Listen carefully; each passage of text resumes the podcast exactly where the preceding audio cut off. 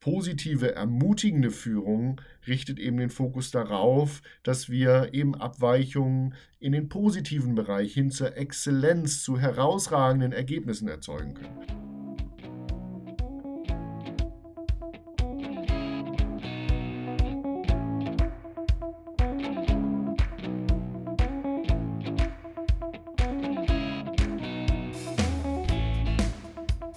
Herzlich willkommen zu einer neuen Folge hier im Podcast Positive Psychologie im Business von und mit Markus Schweikert.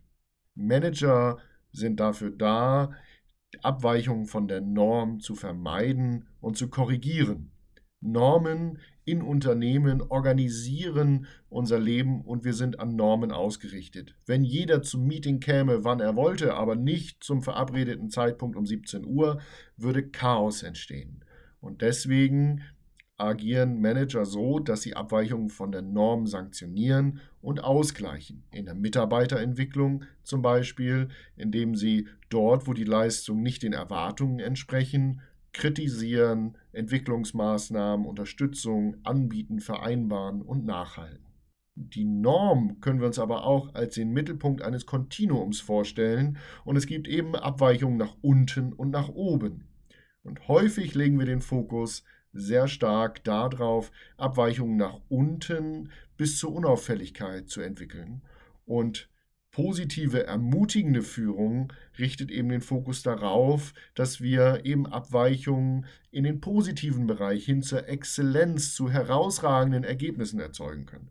Und deswegen sprechen wir heute über positive Führung und ermutigende Führung. Was das ist, warum das so wertvoll ist und wie das im Führungsalltag gelingen kann.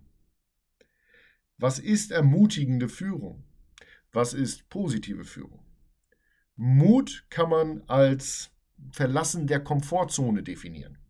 Als Bereitschaft, die äh, Komfortzone zu verlassen, um besondere, herausfordernde Ziele zu erreichen. Also eine Art emotionale Stärke, die mittels Willensleistung interne und externe Barrieren überwindet, um ein bestimmtes Ziel zu erreichen. Und ermutigen bedeutet für mich dann so viel wie Wind unter die Flügel blasen, damit ich eben einmal öfter oder eher oder mich überhaupt traue, aus der Komfortzone vielleicht in eine Lernzone zu gelangen und ebenso positive Abweichungen zu ermöglichen, nämlich neues Lernen, bessere Ergebnisse, Potenzialentfaltung. Positive Führung ist ein Menschenbild, eine Haltung, die zunächst einmal bedeutet, dass ich persönlich nach Entfaltung strebe, meiner Stärken, meiner Potenziale, meiner Wünsche, meiner Ziele und dass ich eben eher den Fokus darauf richte, wie ich langfristig diesen, äh, diesen Zweck für mich erreichen kann und wie ich eben auch Potenziale hin zur positiven Abweichung zur Exzellenz entfalten kann.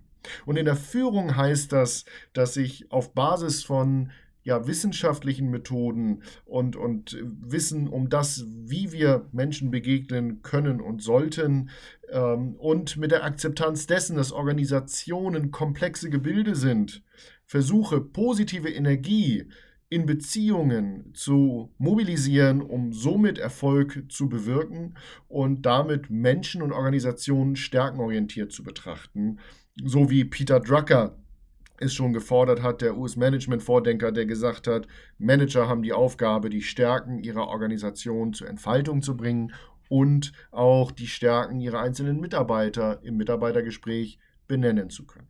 Und deswegen richtet positive Führung die Aufmerksamkeit eben auf ja, positive Abweichungen, natürlich auch auf negative Abweichungen. Es braucht eine konstruktive Fehlerkultur, das ist ja heute auch in aller Munde, aber eben auch eine Erfolgslernkultur und ein Auge für das, was schon gut gelingt, für Stärken der Mitarbeiter. Und da ist die erste Reflexionsfrage, wie oft melden Sie Stärken zurück? Es gibt natürlich verschiedene Bereiche, in denen ich positive Führung ja zur Entfaltung bringen kann, in denen ich auch positive Abweichungen beobachten kann. Aber heute wollen wir vor allen Dingen mal darauf schauen, ähm, warum ist Ermutigung der Mitarbeiter so wichtig und wertvoll. Zunächst einmal, glaube ich, aus der Beobachtung in der Praxis von Führungskräften heraus ist das Bewusstsein um die eigene Wirkung ein wesentlicher Faktor für mehr Ermutigung. Wenn Sie einmal überlegen, wie viele schon mal eine Führungskraft erlebt hat, die schnell im Denken ist, die vielleicht dominant auftritt und dann einfach schnell Urteile fällt, wenn Mitarbeiter Vorschläge unterbreiten und diese Kritik ähm, über die Vorschläge möglicherweise auch relativ harsch äußert.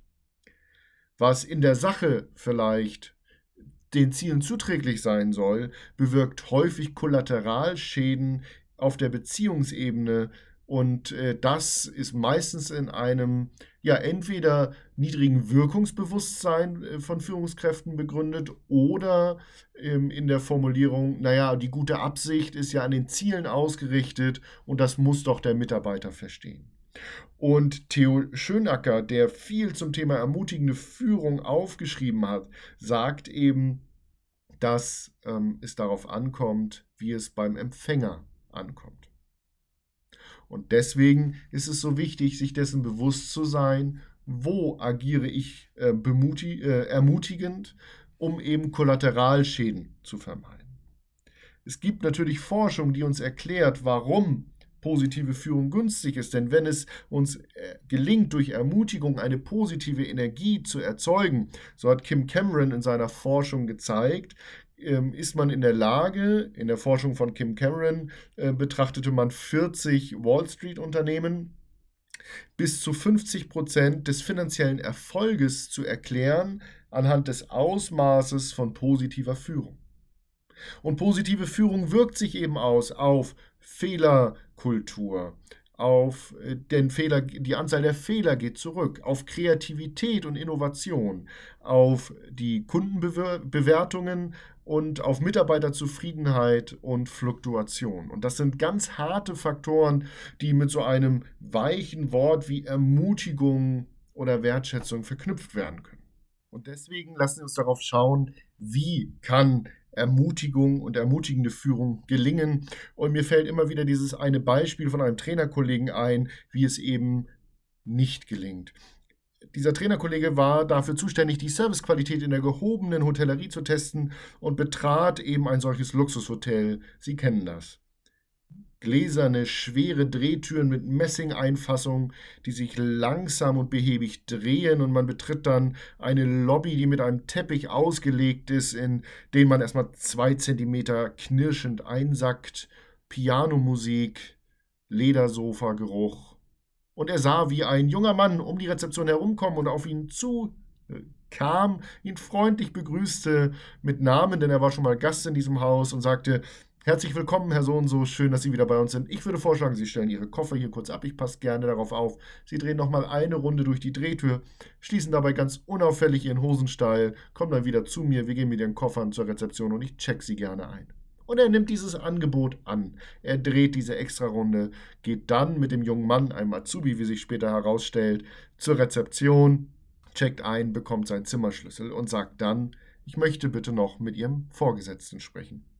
Der junge Mann wird ganz nervös, Schweiß tritt aus, geweitete Pupillen und er holt den sogenannten Front Desk Manager und sein Vorgesetzter kommt mit dem Azubi wieder nach vorne zum Gast, schaut den Azubi an, schaut den Gast an und fragt, na, was hat er denn jetzt schon wieder falsch gemacht? Und diese Ermutigung oder diese fehlende Bewusstheit, wie entmutigend wir als Führungskraft wirken können, weil je höher wir in der Hierarchie sind oder wie dominanter, je dominanter wir auftreten, desto stärker wird mein Verhalten interpretiert, ist ein wesentlicher Schlüssel. Und es reicht aus meiner Sicht nicht, nicht zu entmutigen, sondern es braucht darüber hinaus eben Ermutigung. Den Rücken stärken, könnte man auch sagen einerseits direkt, indem ich bestimmte Sachen sage oder tue, das heißt Anerkennung äußere, Stärken zurückmelde. Das sind all die Dinge, die einem wahrscheinlich sofort einfallen, wenn ich Sie bitte zu überlegen, wie ermutigend waren Sie vermutlich in der letzten Zeit. Es gibt aber auch indirekte Ermutigung. Und das ist all das, womit ich den Kontext, die Situation gestalte.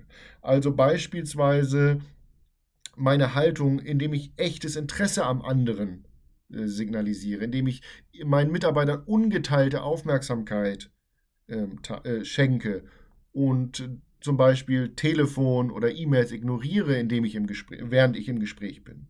Eine freundliche, zugewandte Stimme, Haltung und Blick, Geduld mit den Mitarbeitern, Berechenbarkeit, damit die Mitarbeiter wissen, woran sie sind, Humor als wesentlicher Katalysator, um auch manchmal schwierige Situationen wieder etwas Leichtigkeit, ähm, ja, mit etwas Leichtigkeit zu versehen.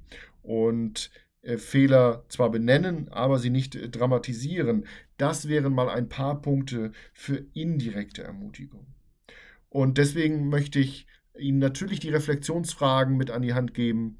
Wie ermutigend wirkten Sie in der letzten Zeit oder wo waren Sie vielleicht entmutigend, mindestens in Ihrer Wirkung? Und wenn wir heute schon über Mut sprechen, möchte ich Ihnen Mut machen, sich vielleicht auch ein Feedback dazu einzuholen, wie Sie von anderen erlebt werden in diesen Punkten, denn wir haben ja gerade besprochen, dass es auf die Wahrnehmung beim Empfänger ankommt. Es geht also darum, ein Klima zu schaffen, in dem Mitarbeiter eher bereit sind, sich aus der Deckung zu wagen. Denn aus der Deckung wagen und Risiken eingehen meint nicht, Geld des Unternehmens aufs Spiel zu setzen, sondern die Sorge um den gesellschaftlichen Tod, könnte man es etwas dramatischer nennen. Also die Sorge vor Ausgrenzung, vor sich lächerlich machen, vor sozialen Risiken.